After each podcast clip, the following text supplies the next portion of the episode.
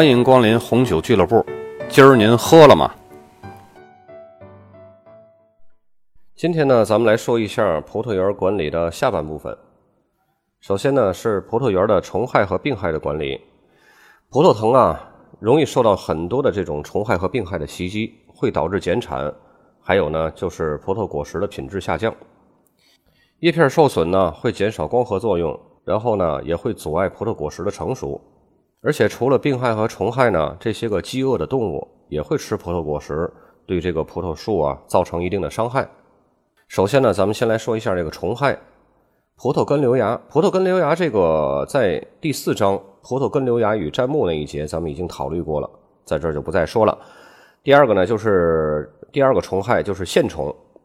线虫啊是一种极其微小的蠕虫，它会呢侵袭葡萄的根部。从而干扰水分和养分的吸收，而且呢还会传播这个葡萄藤的病毒。所以啊，在重新种植这个葡萄树之前啊，消毒土壤和采取具有抗病性的这种砧木，这两种方法都是非常有必要的。另外呢，就是昆虫，它们会以葡萄果实和叶子为食物，所以呢，种植者可以选择定期喷洒杀虫剂，或者是还有其他的治理昆虫的方法。呃，有一个呢是叫可持续栽培这一段然后我们会在稍后呢来讲这个可持续栽培这一段接下来呢，咱们来说一下这个病害。病害啊分为两大类，一个是真菌病害，另外一个呢是其他病害。咱们来先说这个真菌病害。真菌病害又分为双霉病和白粉病以及灰腐。霜霉病和白粉病呢，它们会在温暖潮湿的环境里滋生，并且呢袭击葡萄藤的这些个绿色的部分，包括叶子呀、果实啊之类的。如果要是受到了袭击以后，葡萄就会丧失果味儿，而且呢给葡萄酒也会带来发霉的那种苦味儿。灰腐呢是由真菌灰葡萄孢引起的，非常容易在潮湿的环境中滋生，通常呢也会感染葡萄的果实，同时呢灰腐也会污染葡萄酒的这种风味儿。会让这个红葡萄啊，它的颜色变淡，但是在某些情况下呢，它对某些白葡萄品种，呃，恢复呢是非常有益的，有助于酿造出一些世界上最好的甜白葡萄酒。在这种情况下呢，这种被感染的病菌呢就叫做贵腐菌。关于贵腐菌所酿造的这个世界上最好的甜白葡萄酒呢，我们会在以后第八章甜葡萄酒的酿造那一节中讲到，而且呢，这个甜葡萄酒酿造。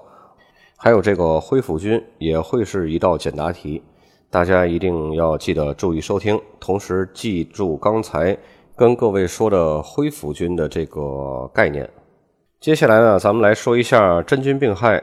刚才那个呃双霉病啊、白粉病啊、灰腐病啊这些个，他们怎么样来防治和控制？他们一般啊都是使用化学喷雾剂来控制。传统方法呢，就是以硫磺为主的喷雾剂来控制白粉病，呃，用以这个富含铜离子的波尔多混合液来控制双霉病。在这里呢，又是一个选择题的一个考点，这里可能会出现选择题是什么呢？真菌病害白粉病是用什么来控制？或者是真菌病害双霉病是用什么喷雾剂来控制？另外呢，恰当的灌层管理啊。也能减少滋生真菌病的这种可能性。浓密的这种灌层啊，会阻挡空气流通，会阻碍水分的蒸发，让环境会变得潮湿。相对于来说，敞开的这种灌层啊，会使空气呢更流通，然后呢也促进水分的蒸发，使这个环境呢保持更干燥。刚刚说的喷洒化学物剂啊那一点儿，我漏说了一个东西。那怎么样能保证葡萄酒中没有任何的这种化学残留物呢？就是因为啊，他们在接近采收期的时候，就必须得停止所有的这种药剂的喷洒，只有这样呢，才能保证葡萄酒里边没有任何的化学残留物。接下来呢，就是其他病害，就是刚刚是咱们说的那个病害，分为两大类：真菌病害，还有其他病害。其他病害呢，有病毒，还有细菌性病害。这两点呢，它们有一个共通性，就是。一旦要是染上这种病毒或者是细菌性的病害呢，呃，就必须要将葡萄藤挖出来，然后消毒土壤，才能够根除这些个病毒啊或者是细菌性的这种病害。接下来呢，咱们来继续讲解这个葡萄栽培的措施。这个葡萄栽培的措施啊，主要有三点。这三点呢，都是呢尽少量的去使用这种化学药剂。首先呢，我们来说第一个，可持续栽培。可持续栽培啊，并不是禁止使用化学药剂，而是对使用的量有所限制。种植者啊，一定要深入了解葡萄园的这种虫害的生命周期，而且呢，时刻关注这种天气预报啊之类的这种资讯，呃，以便于呢，在灾害发生之前啊，就能够预测和防止这种病害和虫害。这样呢，就可以帮助种植者确定他用药的最佳时期，而不是单纯的按照他这个计划表来喷洒。呃，你按照这个确定时期呢来喷洒，可以比按照计划表来喷洒减少很多次。关于病害防治啊，是不得已而喷洒这个化学药剂。但是对于这些个虫害的管理啊，可以引入他们一些天敌来葡萄园，就是自然控制这些个害虫的数量。这种呢，就可以使这个葡萄园啊生物多样化。而且呢，在葡萄园种植的这个植物啊，也不单单是葡萄藤一种，而且是多种植物。这不仅呢能够为这个害虫的天敌啊提供栖息地。而且呢，能够在除草和耕地时候啊，融入土壤里边，为葡萄藤提供养分。接下来呢，说一下有机栽培的这个概念。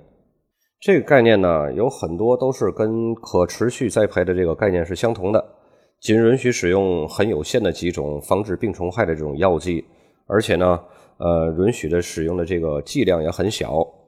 如果种植者想要在酒标上啊体现出来这个有机认证，就必须得通过这个有机认证的机构来鉴定你这个酒。然后呢，就是有一个统一要求，就是葡萄园必须按照有机栽培的这种标准运营一段时间，才能够获得有机认证。接下来还有一个概念，就是生物动力栽培。这种方法啊，采用了有机栽培的做法，同时呢，又加入了哲学和宇宙学的这种理念。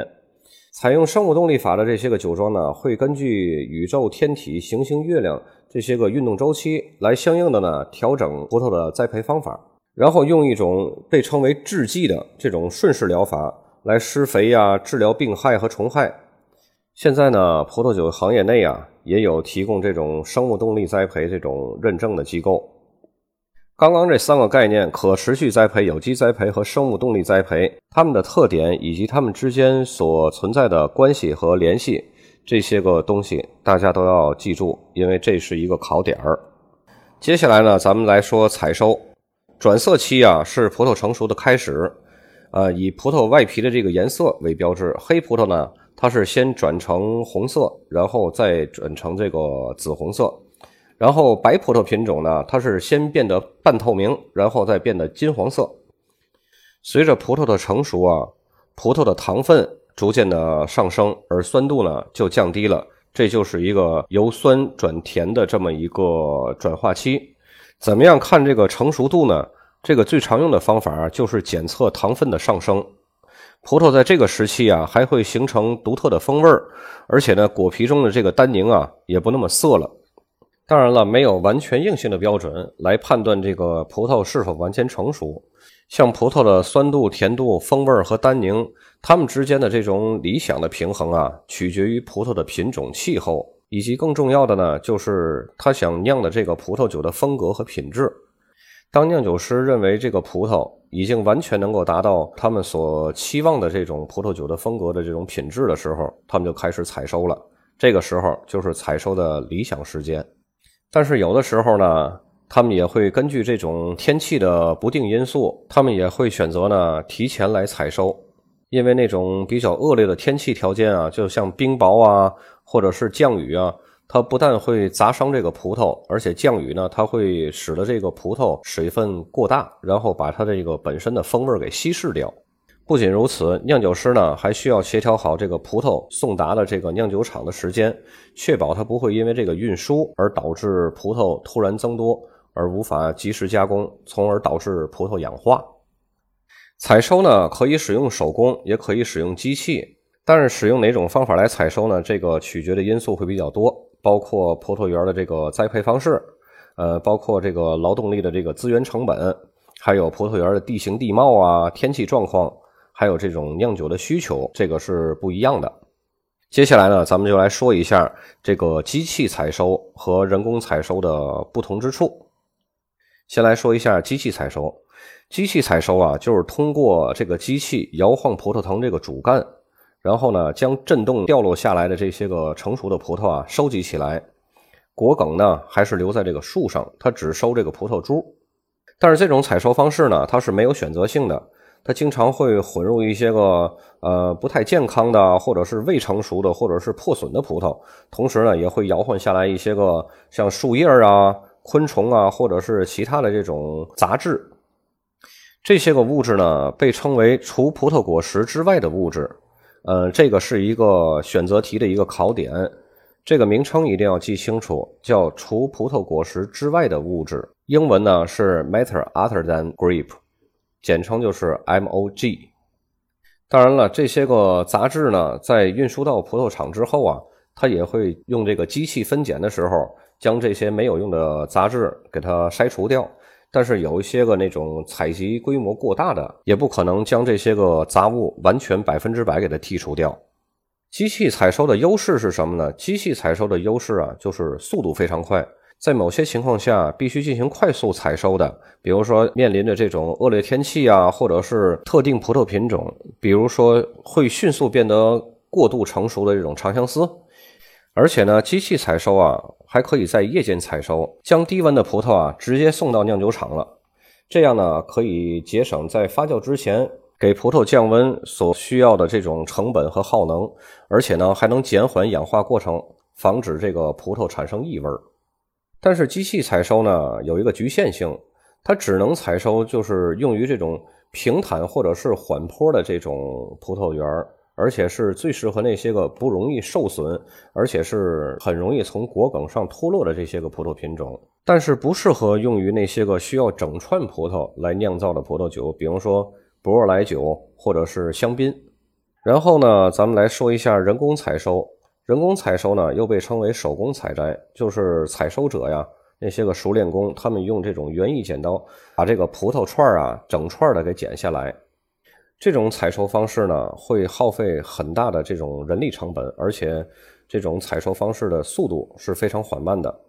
但是呢，在葡萄园里啊，这种手工采摘可以对葡萄进行挑选，将那种霉烂或者是不成熟的葡萄啊留在葡萄藤上。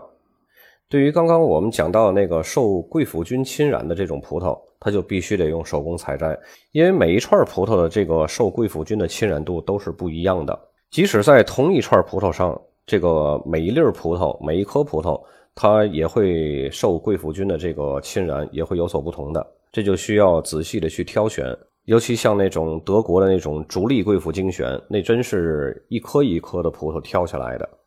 手工采收有一个优势，就是他们对这个葡萄的损伤会比较小。另外一点，不得不靠这种手工采摘的方式来采摘的葡萄园呢，就是因为它。这个地形啊，是位于这种陡峭的山坡上，嗯，这种呢是机器上不去的，所以只能选择这种手工采摘方法。比如说德国的莫泽尔，它那个山坡的坡度，葡萄园山坡的坡度就非常的陡峭。好，今天这个葡萄园管理的下半部分咱们也说完了，咱们下周二的专业课呢，开始讲葡萄酒的酿造和陈年的基本要素，咱们下期再见。